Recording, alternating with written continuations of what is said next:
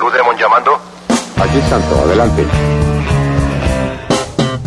Bienvenido a la gran arena radial, donde los rudos y los técnicos se envuelven en el mágico mundo de la lucha libre. Lances, llaves, gritos e historias de los héroes de carne y hueso las podrás escuchar solo aquí en Gladiadores del Ring. Comenzamos.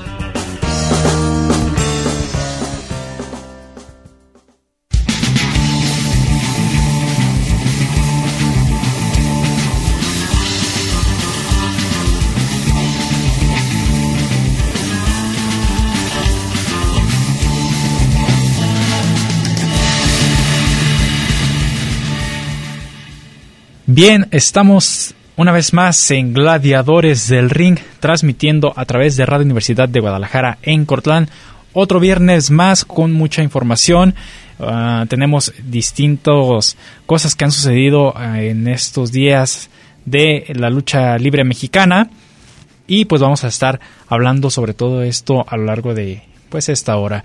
Lo saluda Cristian Rosales aquí en el micrófono, en el control operativo se encuentra Diego León, saludando a todos aquellos que también nos están siguiendo a través de internet en udgtv.com diagonal radio udg diagonal colotlán, esperando pues que también eh, sea de su agrado este programa. Les recordamos que tenemos a su disposición la línea, la línea telefónica el 499 99 242 33 y el 800-701-9999 para que se comuniquen con nosotros y nos hagan saber su opinión o si eh, tienen alguna experiencia con algún luchador o algo que les haya sucedido dentro del mundo de la lucha libre, con mucho gusto estaremos atendiendo aquí sus eh, llamados, sus anécdotas y demás. También pues saludamos a todos aquellos que están descargando los podcasts, que no tienen la oportunidad de escuchar el programa en vivo y que están eh, por medio de esta forma escuchando el programa del día de hoy, pues también les agradecemos muchísimo que estén al pendiente del programa. Bien, el día de hoy, pues como les digo, traemos bastante información muy buena, eh, noticias que eh, han sucedido y que vamos a estarles presentando, pero pues como siempre vamos a empezar con algo de historia de la lucha libre. Esto pues ya es como algo que hacemos tradicionalmente en el programa para que todos ustedes estén bien informados sobre eh, el haber de la lucha libre y de sus gladiadores, los momentos históricos dentro de la lucha libre y pienso que uno de los gladiadores que más ha eh, estado dentro de la historia o que ha sido reconocido a nivel mundial, pues es Kanek. Yo creo que Kanek, Mil Máscaras, Psicodélico y todos esos eh, luchadores de gran peso y gran talla, pues dieron muchísimo para la lucha libre mexicana. Y el príncipe Maya, este luchador que estuviera eh, primero involucrado en otras cosas eh, antes de la lucha libre pues eh, se acercó y, le gustó y la verdad que hizo una historia bastante interesante enfrentándose a luchadores extranjeros de gran talla de gran tonelaje y además de grandes renombres también. Él tuvo su debut en el 72 y pues de por allá originario de Tabasco ¿Qué les parece si para abordar más a fondo la historia de Canek escuchamos esta pequeña cápsula y regresamos aquí a Gladiadores del Ring? La leyenda de la lucha libre, el príncipe maya Canek. 1952 es un año que se puede recordar por muchas situaciones en el mundo, pero en la lucha libre marcó el nacimiento de un príncipe maya originario de Tabasco, que al pasar el tiempo sería conocido como Canek. En un principio, Canek fue entrenado en Villahermosa, Tabasco para convertirse en luchador profesional. Sin embargo, fueron tantas sus ganas de sobresalir en esta disciplina que al mismo tiempo entrenó lucha olímpica. De esa manera, sería un luchador preparado para los combates del futuro. Canek no solo buscaba pulir su estilo luchístico con el entrenamiento, sino también su físico lo trabajaría para ser luchador y parecer luchador, llegando a participar en competencias de físico-culturismo. En 1972, mientras entrenaba, un promotor le ofreció trabajar en su evento, cubriendo a otro luchador que no se presentó. Kanek aceptó, pero no trabajó con ese nombre, sino con el del universitario, debido a que representaba lo que todavía era, un universitario que hasta el momento no se graduaba como luchador profesional.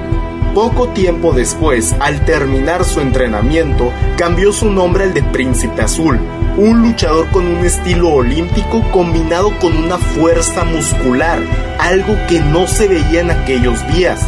Con este nombre ganó la máscara de Ultratumba, además de su cabellera y la del luchador el noruego. Sus triunfos cada vez lo hacían más reconocido en su tierra, tanto así que en 1972 fue nombrado el novato del año. A comienzos de 1973, el luchador sentía que necesitaba una nueva imagen, con un nombre original y que solo él pudiese utilizar. Él fue inspirado por un guerrero maya, un líder indígena de nombre Jacinto Canek. De esa manera, adoptó el nombre de Canek, junto con un cambio completo de imagen a uno con más símbolos de esta cultura. Su primera lucha como Canek se dio en el mítico toreo de cuatro caminos. Sin embargo, con su popularidad, imagen y físico bien trabajado, la empresa mexicana de lucha libre no tardó en buscarlo y fue cuando lo incorporó a sus filas. Para todo luchador joven con ganas de triunfar, trabajar en esta empresa puede representar una gran oportunidad. Sin embargo, para Canek fue todo lo contrario, ya que su talento y sed de triunfo no permanecieron en la Arena México, pues la empresa mandó al luchador a otros territorios en el norte del país, donde tuvo victorias no tan significativas o reconocidas. Canek, frustrado por la manera en que manejaban su carrera, a diferencia de ser un luchador reconocido en su tierra, se fue junto con otros luchadores jóvenes en una de las primeras desbandadas que hubo en la empresa mexicana de lucha libre, formando parte ahora de la nueva empresa luchística, la UWA. En 1975 se presentó el primer evento de la UWA, en el cual Kanek estuvo en la lucha semifinal junto a Dory Dixon y Sonic War Cloud, enfrentando a Mil Máscaras, Ray Mendoza y El Solitario. Esta posición en la cartelera y las estrellas con las que intercambiaba castigos, llaveo y golpes representaron un verdadero cambio en su carrera. De ser un desconocido, ahora luchaba contra los ídolos de México sin embargo, su éxito no se quedó ahí. En los primeros años, Mil Máscaras era la máxima atracción de la UWA, pero al luchar en México, Estados Unidos y Japón, el luchador no se podía presentar a todos los eventos, por lo tanto, los directivos de la UWA tenían que crear a otras estrellas, luchadores que cargaran con la empresa en las próximas carteleras y que el público estuviera feliz de ver, fue en ese momento que Canek tuvo la oportunidad de su vida, ya que él sería uno de los elegidos para llevar a cabo esta responsabilidad, pero no lo haría como un ídolo, sino como el rudo más grande de la empresa, que lucharía contra el técnico, héroe del toreo de cuatro caminos, dos caras. La primera victoria significativa de Canek llegó al derrotar a Dr. Wagner y ganar el campeonato nacional peso ligero en 1978. Esto comenzó una rivalidad entre Canek y Dos Caras por el campeonato que entregaría luchas épicas y llenas de emoción, con una psicología única entre dos luchadores. Con esta rivalidad, Canek se posicionó como el rudo número uno, un rudo favorito para el público que pagaba por ver cómo dejaba sangrando al técnico Dos Caras, quien al final se convirtió en el favorito del toreo de cuatro caminos. Ese mismo año, al terminar su rivalidad contra Dos Caras, Canek buscó el campeonato mundial pesado de la UWA, que tenía en sus manos Lutez. Esta lucha se llevó a cabo el 27 de septiembre de 1978, terminando con el príncipe Maya portando oro en su cintura. Él pudo derrotar a una leyenda, a uno de los ídolos de la gloriosa NWA, al gran Lutez. Desde ese momento, Canek no tuvo límites y se convirtió en una estrella de México que recibió a los luchadores internacionales que buscaban el oro en su país. La UWA ahora tenía tratos con New Japan Pro Wrestling y la WWF. Tiger Jet Singh fue un luchador de gran poder que mantuvo una rivalidad contra Canek y que logró quitar el campeonato solo para perderlo semanas después contra el Príncipe Maya. El público convirtió a Canek en el ídolo del país al verlo en estos duelos difíciles contra luchadores extranjeros. el príncipe Maya iba a llegar a un éxito tan grande que viajó a Japón y luchó contra grandes leyendas del país, Tiger Mask y Tatsumi Fujinami. Otro gran reto que llegó a México fue el gigante de más de 2 metros, futuro estandarte del wrestling estadounidense, Hulk Hogan. Con él tuvo luchas en México y Japón. Incluso en una ocasión llegaron a pelear por el campeonato de la WWF, terminando en empate. Sin embargo, este reto no se iba a comparar a una hazaña que ocurrió en México y que hasta el día de hoy se sigue recordando. En el noveno aniversario de la UWA se presentó una lucha que dejó a muchas personas fuera del toreo de cuatro caminos. Un mano a mano entre el príncipe Maya Canek y la octava maravilla del mundo, André el Gigante dos colosos de este deporte que se enfrentaron en un encuentro donde los castigos y los golpes del mexicano no eran suficientes ante el tonelaje del gigante. Al final de la lucha, para ganar el encuentro, Canek levanta a André y lo estrella contra la lona, haciendo este momento histórico en la lucha libre mexicana, algo que hasta el día de hoy se sigue recordando. Durante los próximos años, la fórmula de la UWA iba a continuar. Kanek enfrentaría a otros extranjeros como Big Dan Bader, Stan Hansen, King Haku, entre muchos otros. Incluso regresaría su rivalidad contra dos caras, pero al final nada era como en un principio. El público dejó de asistir al toreo y de apoyar el producto que la UWA ofrecía, algo que con el tiempo se volvió monótono y aburrido. Esto terminó con la empresa que en 1995 cerró sus puertas para siempre. Canek regresaría a su antigua casa, la ahora llamada Consejo Mundial de Lucha Libre, donde luchó junto a Dr. Wagner Jr. en el torneo para coronar a los primeros campeones en pareja de la empresa. Al final, el dúo derrotó al equipo de Vampiro Canadiense y Pierrot Jr., convirtiéndose en los primeros campeones en pareja.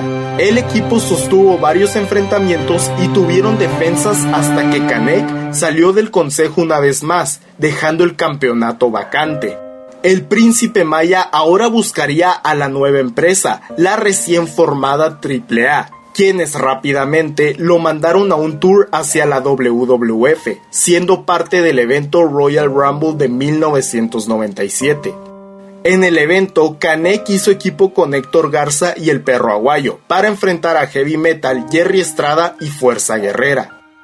Al regresar a México, Cibernético traicionó a Canek durante una lucha y lo retó por su campeonato de la UWA, esto comenzó una rivalidad entre los dos, que iba a tener una duración de años, entre los cuales hubo varios combates mano a mano, en los que intercambiaron el campeonato en dos ocasiones. Incluso llegaron a una lucha en jaula que fue ganada por Kamek. En el 2002, el príncipe Maya derrotó al pirata Morgan, Octagon y Cibernético para convertirse en rey de reyes. Este fue uno de sus últimos triunfos significativos en la empresa antes de volver a la Arena México. Al regresar al Consejo Mundial de Lucha Libre, Canek se mantuvo en las luchas estelares cada semana, comenzando una rivalidad contra Dr. Wagner Jr., debido a que el príncipe Maya dejó vacante el campeonato que juntos ostentaban, Kanek expuso su campeonato de la UWA contra Dr. Wagner, ganando el galeno del mal y convirtiéndose en el último luchador que porta ese título. Al continuar su rivalidad, los dos estuvieron en la lucha estelar del 71 aniversario, siendo parte de una lucha de cuatro esquinas y apostando su incógnita. En este combate también estuvieron el Rayo de Jalisco y Universo 2000. Al final, Kanek y Universo 2000 se quedaron en el cuadrilátero, terminando con el príncipe Maya capturando la máscara del menor de los dinamita. En los próximos años, Kanek participó en una gran cantidad de combates contra otros oponentes y en promociones independientes. Revivió sus rivalidades contra Dos Caras, Mil Máscaras, Cibernético e incluso Dr. Wagner hasta el momento ha presentado a dos herederos del nombre Canek, llamados Canek Jr. e Hijo del Canek. Por último, el príncipe Maya representó a México en el último Mundial de Lucha Libre presentado por AAA, siendo parte del equipo Leyendas junto a La Parca y Blue Demon. Hablar sobre el príncipe Maya es hablar sobre una leyenda de la lucha libre, alguien que se convirtió en el favorito de México al representar el país contra los extranjeros que quisieron invadirlo. Un luchador que entrenó para ser luchador y parecer luchador. El príncipe Maya de la lucha libre que se convirtió en una leyenda, el gran Canek.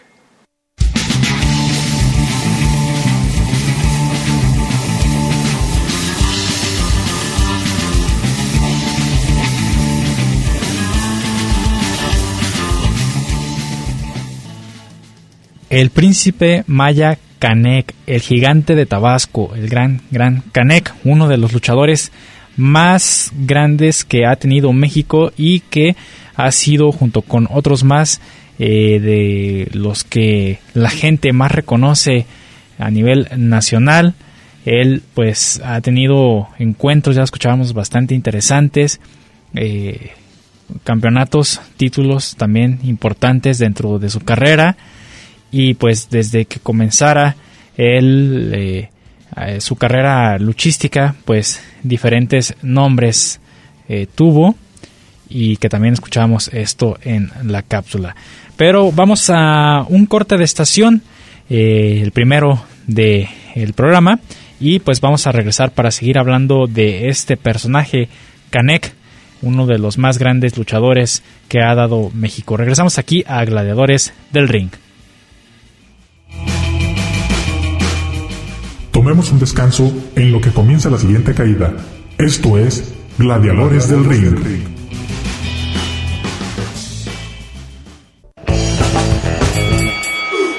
Segunda, segunda caída. Todo listo para continuar con los gladiadores del ring.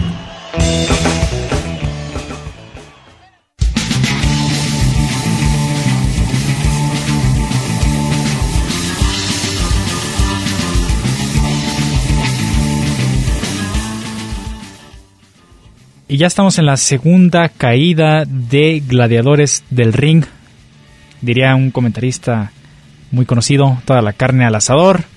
A echarle ganas a este programa para que ustedes estén eh, al día con la información de la lucha libre. Estamos hablando de Kanek, este personaje que pues él no eh, quería dedicarse a la lucha libre, él pues no era algo que que tuvieran sus planes el comenzar a dedicarse a la lucha libre.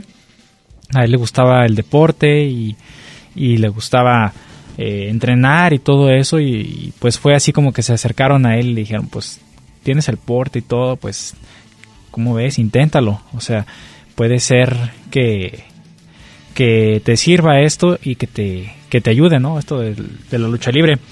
Él pues solamente era aficionado y estuvo por eh, muchos años eh, así como aficionado nada más. Y entonces ya eh, profesionalmente a la lucha libre él comenzó a la edad de, de, 18 años, pero comenzando con el nombre de El Universitario.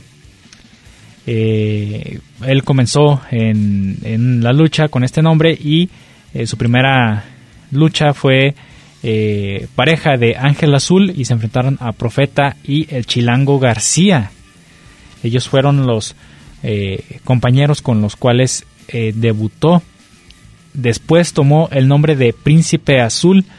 Con ese nombre pues tuvo un éxito aceptable al ganar una máscara y una cabellera que fueron de ultratumba y también rapó en esa eh, pues en esa etapa como príncipe azul al noruego. En el 72 pues ya era conocido como el mejor luchador de su natal Tabasco. Entonces pues ya ya pintaba para ser un ídolo un gran gladiador que es conocido actualmente por mucha mucha gente.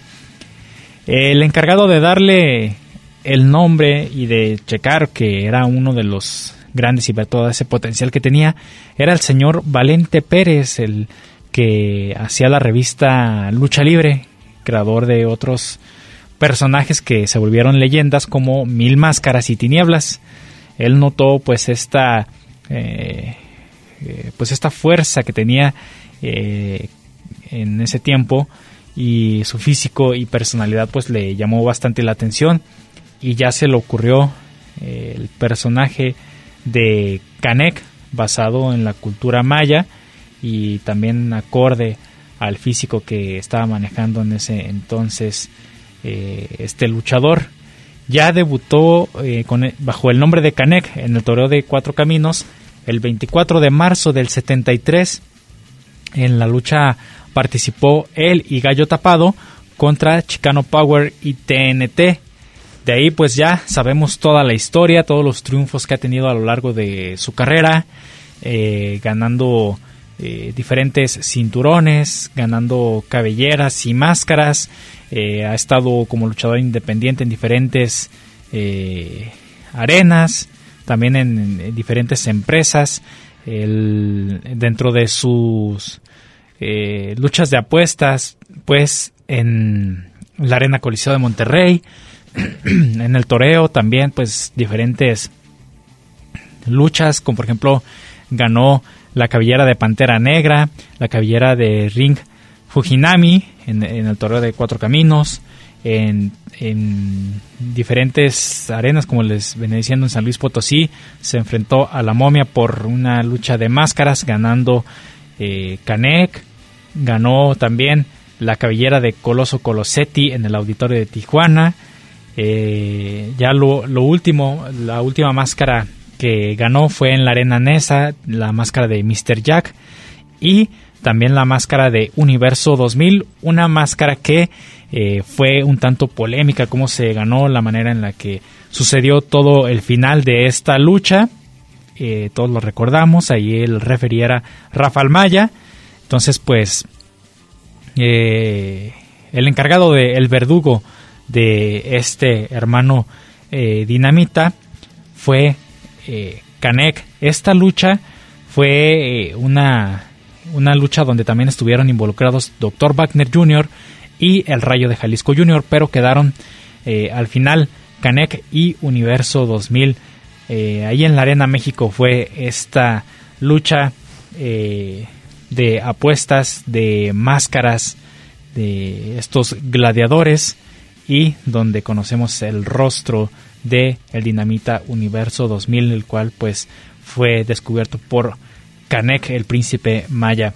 Dentro de sus movimientos más característicos tenemos eh, pues el gorila press, que es un tipo de, de, llave de donde eh, no, no llave, sino es eh, levantar al luchador en todo lo alto, como eh, pues sí, todo el peso del luchador levantarlo. Y ese era un, clásico movimiento que utilizaba eh, de hecho también. Así fue como levantó a las estrellas André Gigante, Hulk Hogan, entre otros muchos por este movimiento. Es muy, muy reconocido eh, Además, pues otro, de sus movimientos favoritos, pues el, el centón, que sabemos este se usa para sofocar al rival, al rival que está tendido en el cuadrilátero o también a lo mejor afuera del cuadrilátero se lanza el luchador con un centón encima del luchador para sofocarlo y así eh, llevarlo a la rendición con las tres palmadas de rigor y llevarse la victoria. Ese era uno de los castigos también que, que utilizaba el, gran Kanek.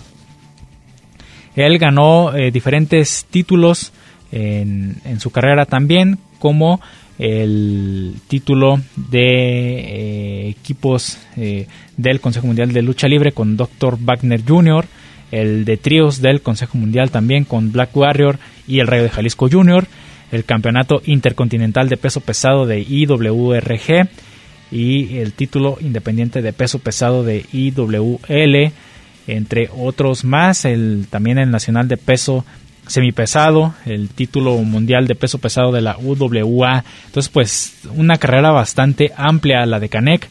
Él, pues, eh, sus maestros, Ham Lee, Indio Azteca, eh, entre otros, pues fueron los que lo guiaron. Y además, él también ha sido maestro de diferentes luchadores que, pues, eh, han agradecido, pues, todo lo que han aprendido de este gran luchador. Sus máscaras, unas máscaras bonitas con grecas a los costados de la cultura maya, siempre muy colores muy muy mexicanos, colores muy muy vistosos, capas que también usaba, o sea, como era un luchador de, de aquellos años de los eh, finales de los 80, principios de los 90, con ese porte y esa clase que tenían, eh, con esos brillos tan eh, llamativos en sus atuendos y que pues era muy característico de estos luchadores de dos caras, de mil máscaras, de psicodélico, pues todos esos luchadores que luego los veíamos en, en, el cine, en las películas, enfrentándose a diferentes amenazas que eh, estaban eh, pues dando molestias a toda la humanidad. También estuvo dentro de las artes marciales mixtas. Él tuvo un encuentro por allá en Tokio, Japón, en el 2001, el 23 de diciembre del 2001, en donde se enfrentó al japonés Osamu Tachihikari eh, este encuentro lo ganó Kanek y fue el único en donde él estuvo involucrado dentro de las artes marciales mixtas. Recordemos que ya lo hemos nombrado aquí en el programa, que muchos luchadores se han visto involucrados en estos eh, diferentes, en estas diferentes áreas de las artes marciales mixtas y Kanek también fue uno de ellos y pues fue allá en Japón donde se vio este encuentro. Por ahí en YouTube está eh, parte de ese encuentro para que lo chequen. Algo bastante extraño ver a, Kanek en un área totalmente distinta a la lucha libre, pero ahí se encuentra ese video. De hecho, creo que la máscara eh, está de la parte de arriba, no tiene la, la, tapa de arriba, está descubierto, se puede ver su, su cabellera. Y pues es un tanto extraño ver la máscara de Kanek así. Eh, su Junior sí ya le modificó muchas cosas a la máscara, entonces ya no se parece a la original de Kanek. Bien, con esto vamos a nuestro segundo corte en el programa de Gladiadores del Ring y regresamos con más aquí, ah, pues hablando de la lucha libre mexicana.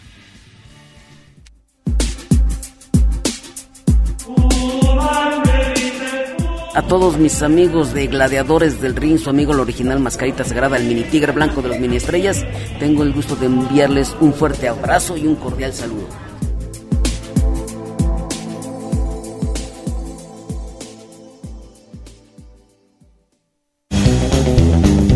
No te vayas, en un momento continuamos con más información aquí en Gladiadores del Ring.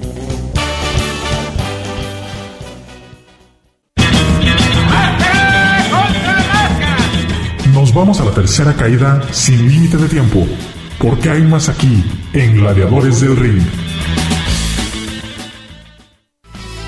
Número 7. Canelo Casas.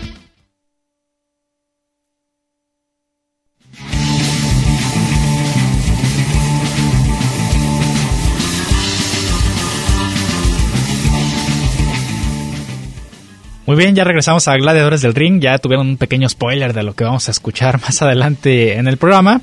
Pero ah, está bien, está bien que eh, dejarlos ahí como que eh, picadillos para que ustedes este, estén más interesados por el programa. Porque esta cápsula que, vamos a escuchar eh, va a estar bastante interesante. Entonces, a todos aquellos que nos están siguiendo en el programa del día de hoy, les recordamos, tenemos los números el 499 99 242 33 y el 800 701 99 99. Ahí estamos a su disposición. Nuestra bella asistente en el teléfono eh, está lista para atender todos sus, eh, todas sus llamadas. Está por ahí peleándose con el, con el operador técnico. Creo que se van a agarrar a dos de tres caídas. Está, está reclamando que, que, que lo de la cápsula él ya dice, ¿para qué me spoileas el programa? O sea, no es justo. Yo venía por la, por la calidad del programa y mira lo que me entregas. Entonces, bueno, eh, sigamos adelante con este programa de Gladiadores del Ring. Y como les venía diciendo, estábamos escuchando la historia de Kanek, este personaje que Eh, además, también pues existe eh, el personaje original de Canek de la cultura maya y pues que le quedó muy bien a, a este luchador. Él pues es un luchador de bastante peso, eh, son 110 kilos lo que pesa Canek y son eh, mide 1.86. Él pues eh, es entonces un luchador de bastante peso, muy alto y el personaje que, que, que él portaba pues era, era algo que le quedaba bastante bien eh, dentro de la lucha libre. Además, pues como les decía, eh, él se enfrentó a luchadores como el Dr. Wagner Señor. Eh, él con él tuvo un encuentro por el título nacional de peso semicompleto en el 78, por allá en la Ciudad de México.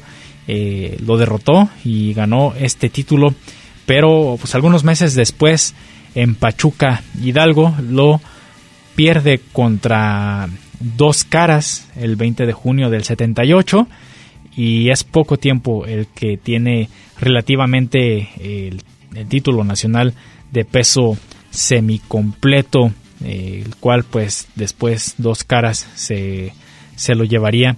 Eh, también eh, pues él tuvo estos encuentros con luchadores como André el Gigante, quien no recuerda pues este luchador que también fue uno, uno de los más, eh, eh, más seguidos en, en México, sobre todo pues cuando lo veíamos por acá, este luchador que a pesar de todo, muchos creen que él era, él era de, Estados Unidos, pero no, él, él, es francés, él era, era francés y eh, aparte de, ser luchador profesional, pues también eh, estuvo en algunas películas, involucrado en el mundo del cine también. Un personaje de bastante peso, 240 kilos, con 2 metros 17 de altura.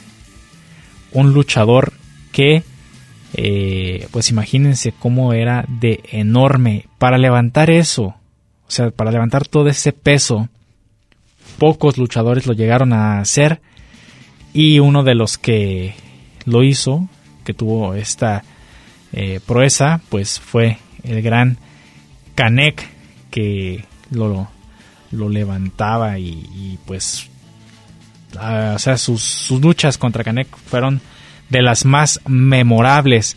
Eh, mm, siempre pues la verdad eran dignas de verse por allá en los ochentas estas luchas contra Hulk Hogan, como ya les decía también, eh, derrotándolo, ganándole a Hulk Hogan, también a otros luchadores estadounidenses como Stan Hansen, y que pues no solamente se quedó aquí en México, sino que también tuvo otros rivales en el extranjero. En México, pues sus rivales más clásicos pues eran el Perro Aguayo, Scorpio, Enrique Vera, Villano Tercero, Conan, eh, Cien Caras, El Rayo de Jalisco, entre otros más, eh, luchadores que pues también eh, conocemos bastante y que pues fueron unas rivalidades muy interesantes también pues tuvo un paso por la AAA.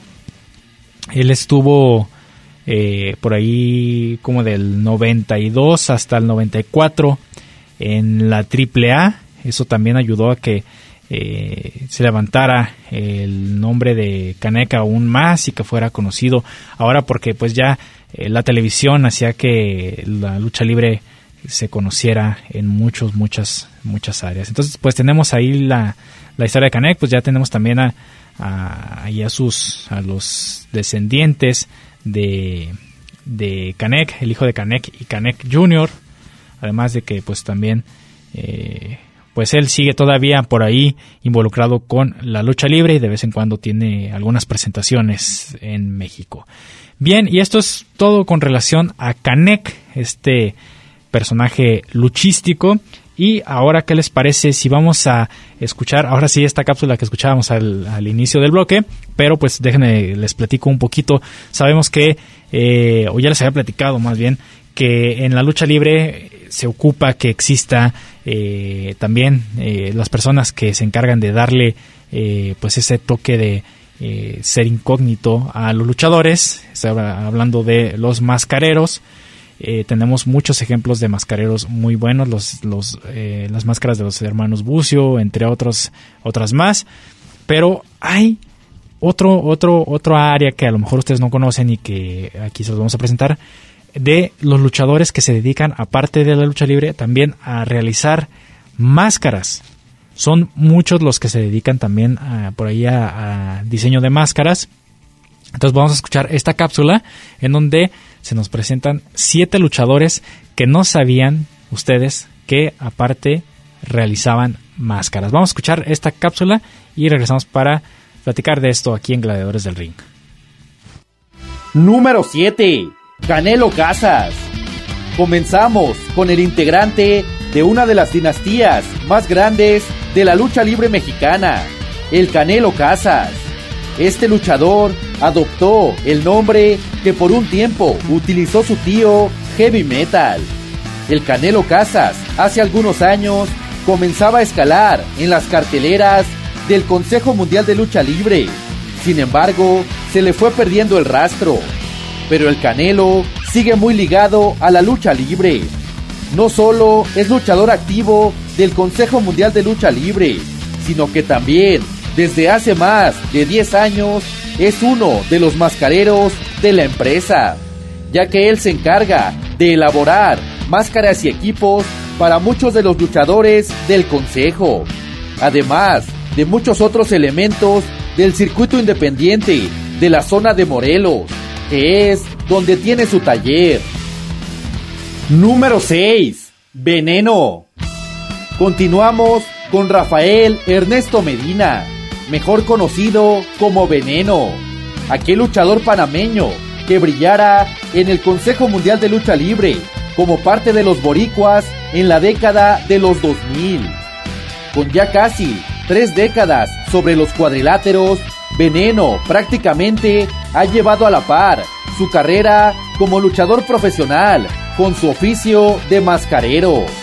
El panameño diseña máscaras, botas y equipos en su totalidad. Por si esto fuera poco, también es un artista del tatuaje. Número 5. Coco Verde. Cuando Coco Rojo salió de AAA, estaba en busca de nuevos cocos. Fue cuando este luchador recibió la invitación para darle vida a Coco Verde. De esto han pasado ya 20 años, pero desde antes, Coco Verde ya elaboraba máscaras y equipos para sus compañeros luchadores. Coco Verde comenzó elaborando sus propias máscaras. Sus primeros clientes fueron Catboy y Latin Boy. Pronto su trabajo se dio a conocer hasta llegar a figuras como los villanos. Coco Verde ha confeccionado máscaras y equipos para las grandes estrellas de la lucha libre mexicana, pero su mejor y más exigente cliente es el japonés Último Dragón. Número 4. Oscar Puentes. Conocido en los noventas como Oscar Sevilla el Novillero protagonista de auténticas carnicerías ante el Apache. Después lo conocimos como el espectacular enmascarado El Ángel, desenmascarado por el trauma primero en el 2013 en la Arena Naucalpan. Durante los últimos años, Oscar Puentes es uno de los mascareros más reconocidos del circuito independiente. Sus diseños clásicos son auténticas joyas. Número 3. Hooligan. Conocido hoy como Luciferno. Este gladiador, con más de tres décadas sobre los cuadriláteros, es conocido en el mundo de las máscaras como el Hooligan, nombre con el que luchó hace algunos años. El Hooligan es uno de los mejores mascareros de todo el mundo, originario de la comarca lagunera. Aprendió el oficio de mascarero del Pony un reconocido mascarero de Monterrey. y quien le daba posada al hooligan y al último guerrero en sus inicios. Las máscaras del hooligan han llegado a Europa y Japón. Número 2. Kendo. Originario de República Dominicana. Fue parte de aquella mítica facción que revolucionó la lucha libre en los ochentas. Los Fantásticos. Por supuesto, estoy hablando de Kendo o Super Kendo, quien llegó a México muy joven.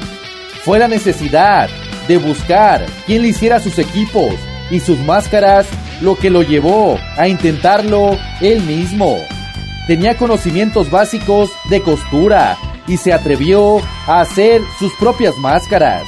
Con el tiempo fue perfeccionando su técnica y un sinnúmero de luchadores acuden con el chombo, como es conocido en el mundo de los mascareros.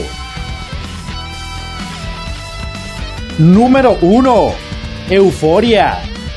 Y en el primer sitio tenemos a uno de los grandes rudos del Consejo Mundial de Lucha Libre, el soberano de la maldad, Euforia. Son muchos los años que el lagunero se ha dedicado al oficio de crear máscaras. Este oficio lo aprendió de su madre, quien siempre se dedicó a la costura. Euforia decidió llevarlo al quehacer de mascarero. El soberano de la maldad es uno de los mejores mascareros de la actualidad y son muchos los luchadores, sobre todo del Consejo Mundial, que semana tras semana lucen sus creaciones.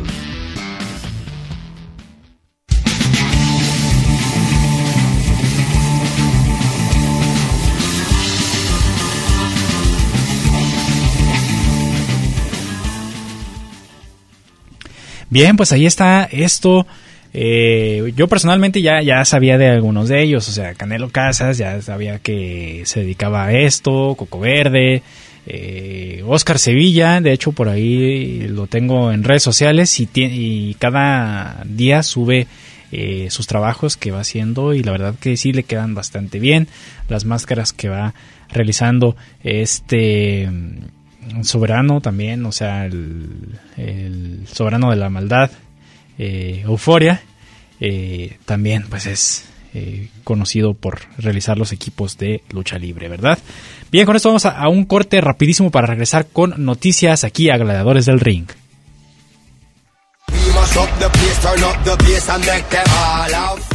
Hola, ¿qué tal amigos? Les habla Mrs. Junior, el amo del aire, para mandarles un fuerte saludo a mis amigos de Gladiadores del Ring.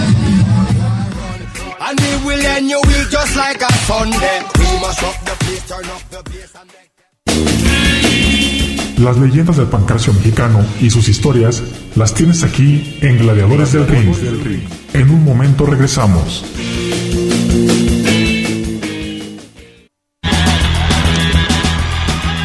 ¿Y tú eres rudo o técnico? Descúbrelo aquí en Gladiadores del Ring. Estamos de regreso.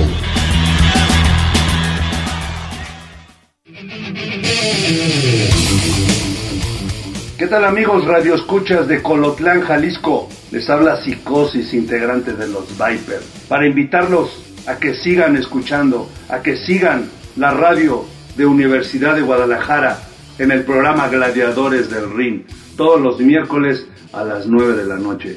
No dejes de escuchar este programa, todo sobre lucha libre. Tu amigo Psicosis te invita.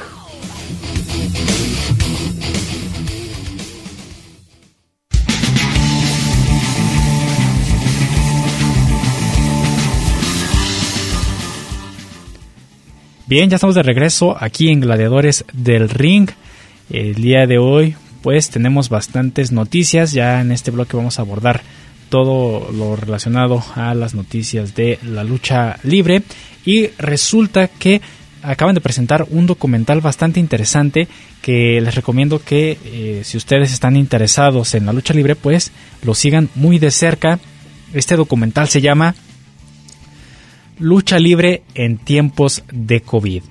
Este documental trata de plasmar con una serie de entrevistas lo que ha vivido la lucha libre por esta situación de el COVID que les ha afectado bastante a los luchadores y que por eso pues han tenido que dejar un poco las actividades, las arenas y, ha sido bastante difícil.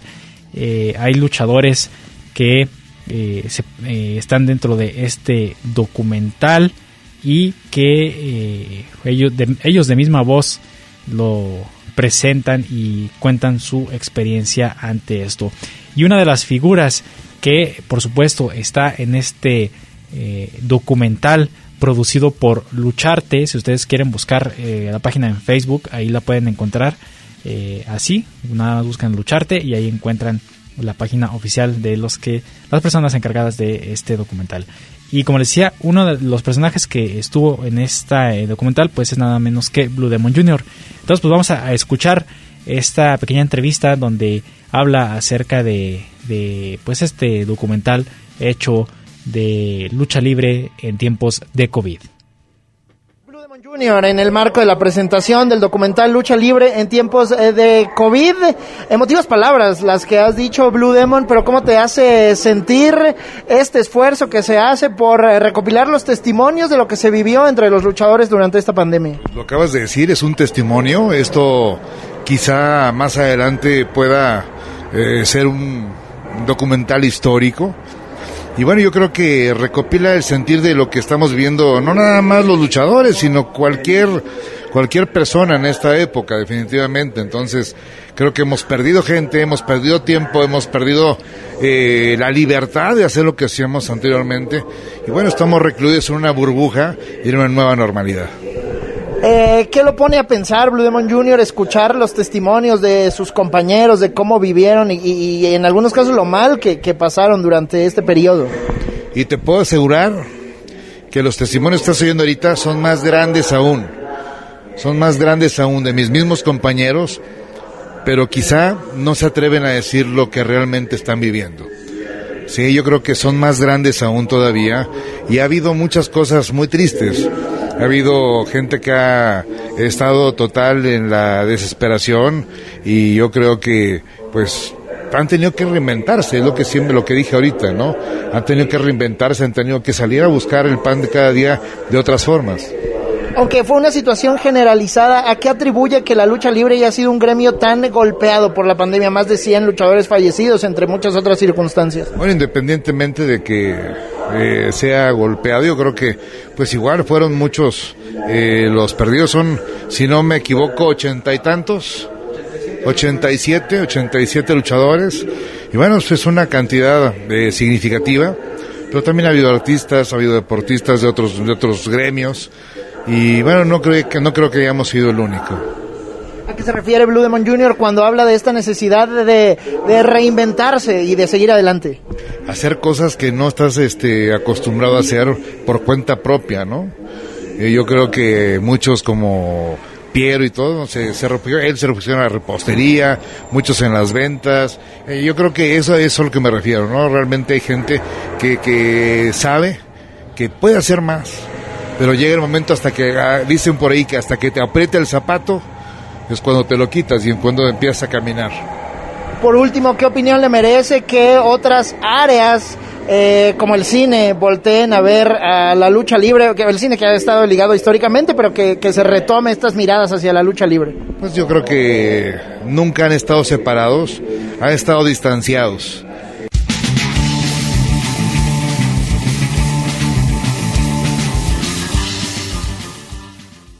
Bien, pues ahí tenemos la voz de uno de los protagonistas y una voz bastante importante dentro de la lucha libre.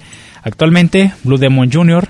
En este documental eh, se trata de retratar la vida de algunos luchadores en los momentos más difíciles frente a esta crisis sanitaria mundial que ha azotado a la lucha libre de una manera única dentro de la historia de la humanidad. Dentro del el elenco tenemos a muchos gladiadores, ya lo había nombrado, eh, a Blue Demon Jr., al padre Fray Tormenta, que de hecho a él le dio COVID también, Fuerza Guerrera, Intocable, Lady Apache, Lady Sensación, Máscara Sagrada, Hecatombe, Negro Navarro, Pagano, Pasión Cristal, que fue, pues es ya como un homenaje de hecho a Pasión Cristal porque pues recordemos que él ya falleció Piero el Internacional, Pirata Morgan, Solar, Tinieblas Junior y entre otros. Además, pues, eh, eh, pues todos los involucrados como eh, la parte de la música, la parte de grabación y todo eso que pues está detrás también de este pequeño documental, el cual tiene una duración de una hora. Y si ustedes, bueno, esta fue la presentación de ese documental, pero si ustedes quieren ver el documental, eh, se van a realizar tres eventos online. Va a ser el primero el viernes 15 de octubre. Eh, esto eh, a través de Facebook. Ustedes buscan la página Lucharte en Facebook y buscan ahí en sus eventos y tienen esta función el viernes 15 de octubre a las 9 de la noche. El sábado 16 de octubre a las 8 de la noche y el domingo 17 de octubre a las 7 de la noche.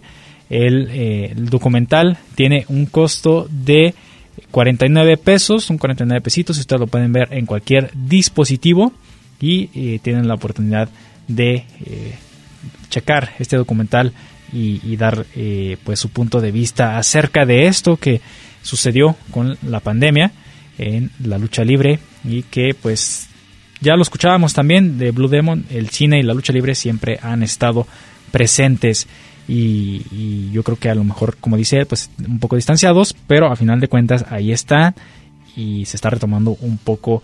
Y ahora con este documental pues vamos a escuchar de viva voz de, de los gladiadores cómo fue su paso por o ha sido su paso por este por este problema sanitario.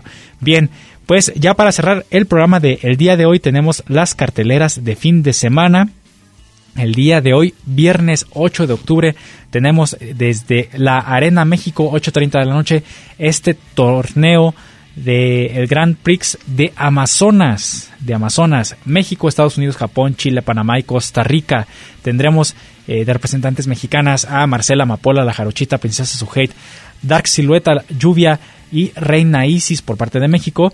También tendremos de Panamá a Dalis, la caribeña, a Stephanie Baker de Chile, eh, Tsukasa Fujimoto de Japón, Avispa Dorada de Estados Unidos, eh, Tsukushi, de Japón, Sonia de Costa Rica y Momo Kogo de Japón también. Entonces ahí tenemos este evento Grand Prix el día de hoy 8.30 de la noche. Además, en la lucha semifinal eh, estarán enfrentándose Místico Volador Junior y Titán contra Último Guerrero, Templaro, Templario perdón, y Gran Guerrero. Además, otras dos luchas más en donde veremos a los gemelos Diablo, al Sagrado, a Virus, Raciel, a Magia Blanca, a Espanto Junior, eh, la Ola Negra, entre otros. Eso es el día de hoy, viernes. Por si están escuchando la transmisión el domingo, pues esto ya pasó, ¿verdad? También, además, tenemos eh, este evento de AAA, otro de los magnos eventos de AAA del año, Héroes Inmortales, el sábado 9 de octubre en punto de las 8 a través de Space. Si ustedes tienen oportunidad de ver este canal, pues ahí lo pueden checar directamente desde eh, Veracruz, desde Orizaba. El cartel eh, va a ser eh, la lucha principal, Psycho Circus contra la empresa, Psycho Clown, Murder Clown y Monster Clown enfrentándose a DMT Azul, Sam Adonis, Adonis perdón, y Puma King. Además, la lucha de poder a poder eh, entre el poder del norte y la nueva generación dinamita, una lucha bastante interesante y también como siempre la Copa Antonio Peña con 12 luchadores enfrentándose para eh, ver quién se lleva esta lucha y una lucha por el campeonato de parejas AAA, Pentagón Junior y Fénix enfrentándose a Laredo Kid e Hijo del Vikingo. Estas son las carteleras más importantes que va a, haber este fin de semana. Además que también la tienen acción la Arena San Juan Pantitlán de Crash eh, por allá en Monterrey. Eh, también pues tenemos en la Arena Colón y la Arena Nesa también habrá actividad. Con esto nos estamos despidiendo del programa del día de hoy, agradeciendo a todos ustedes que nos siguieron en su radio o en internet, también agradeciendo al operador técnico Diego León. Cristian Rosales se despide de todos ustedes, nos escuchamos la próxima aquí en Gladiadores del Ring. El Ring de 6x6 nos espera para seguir con más historias, datos y noticias. No te los pierdas y sintoniza Gladiadores del Ring. Solo aquí, en Radio Universidad de Guadalajara, en Colotlán. Hasta la próxima.